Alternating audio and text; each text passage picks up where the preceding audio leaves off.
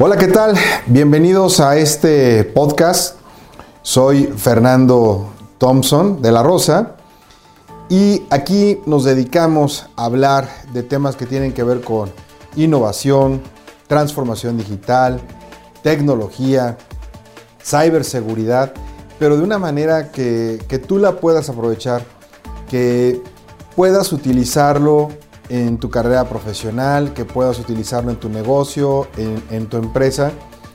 Y pues te traigo siempre novedades, propuestas, entrevistas con expertos.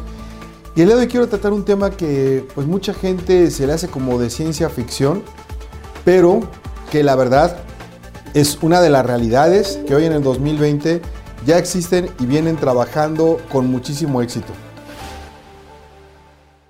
Quiero platicarte de cómo la inteligencia artificial puede ayudar a las pequeñas empresas.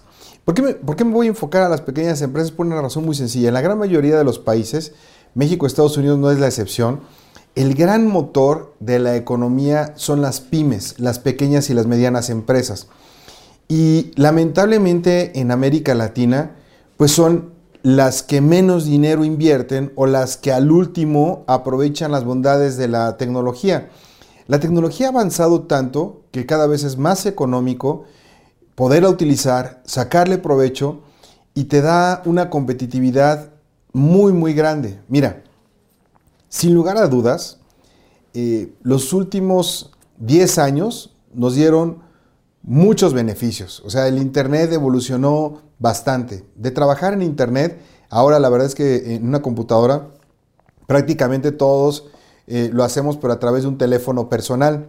Y eso ha cambiado muchísimo la forma en la cual la gente trabaja, porque ahora en lugar de estar poniendo www eh, ahora lo que hacen es de que consumen a través de app, apps y los siguientes 10 años pues, van a ser redefinidos por la inteligencia artificial. La economía, sobre todo en el mundo laboral, va a tener cambios radicales. Me explico. Por ejemplo, la integración de soluciones y plataformas digitales nos van a ayudar a hacer mucho mejor nuestro trabajo.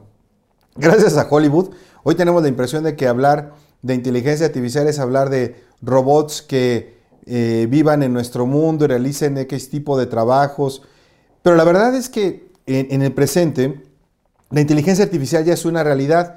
Cuando tú utilizas Alexa, Siri, Cortana, Google Now, es más, hasta cuando Netflix te recomienda una película o cuando navegas en redes sociales y te insinúan que estos deben ser tus amigos o sigue estas personas, pues son muy buenos ejemplos de cómo la inteligencia artificial ya se encuentra en nuestro día a día.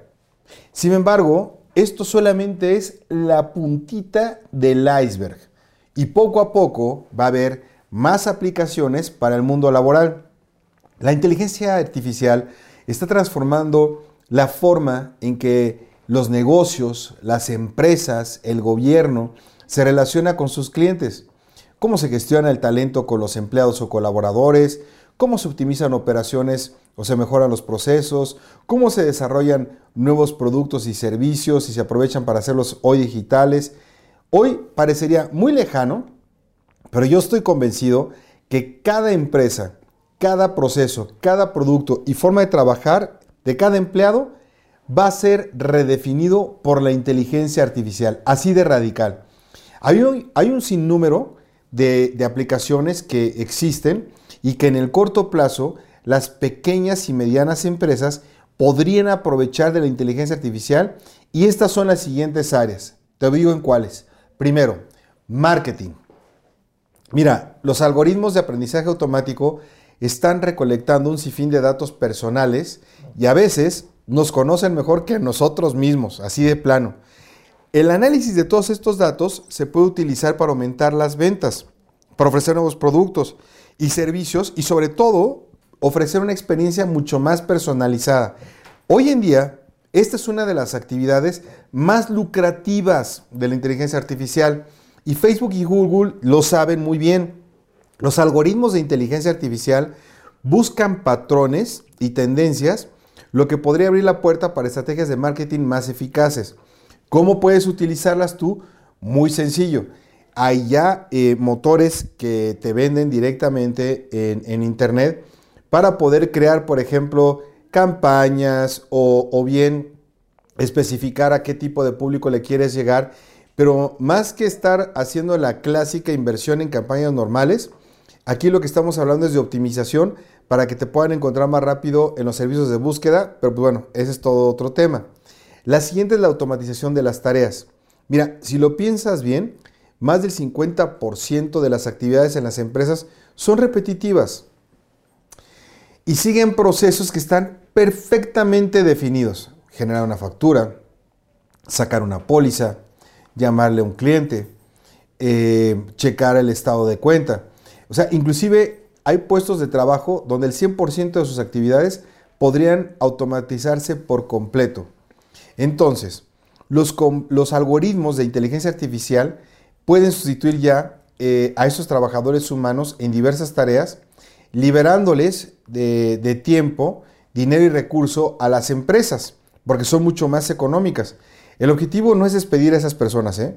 sino más bien asignarles tareas que generen más valor, donde por ejemplo se dediquen a hablarle por teléfono a los clientes, asegurarse que el servicio haya sido satisfactorio, mientras las tareas repetitivas se lo dejas a la tecnología, la cual va a agilizar las tareas administrativas y van a permitir a los humanos concentrarse más en trabajos que sean interesantes y creativos. Sea, el chiste es que tú liberes a tus empleados de las tareas sencillas y que puedan ayudarte mejor ellos a otras cosas que hoy no les da tiempo de hacer, porque sus esfuerzos y talentos que hoy tienen, pues se lo dedican a esas tareas repetitivas.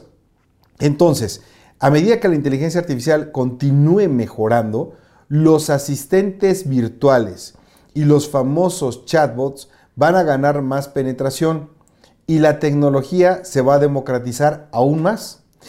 Las pequeñas y medianas empresas van a poder hacer uso de la inteligencia artificial como una ventaja competitiva y la automatización de las tareas antes complicadas o incluso imposibles va a ser posible que las pymes accedan a conocimientos de habilidades reservadas solamente para las grandes empresas, los grandes conglomerados o corporativos.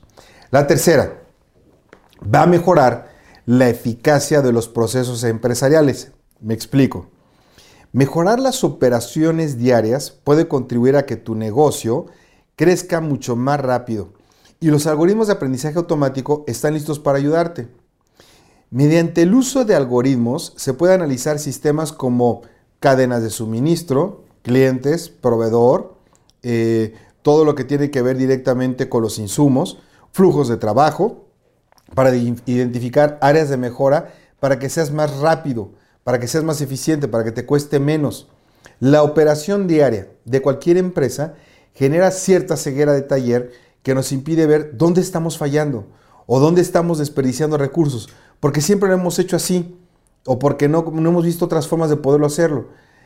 Como mencionamos en el punto anterior, se puede optimizar los procesos y con un flujo de trabajo optimizado, los recursos pueden aprovecharse de una manera mucho más eficaz y eficiente.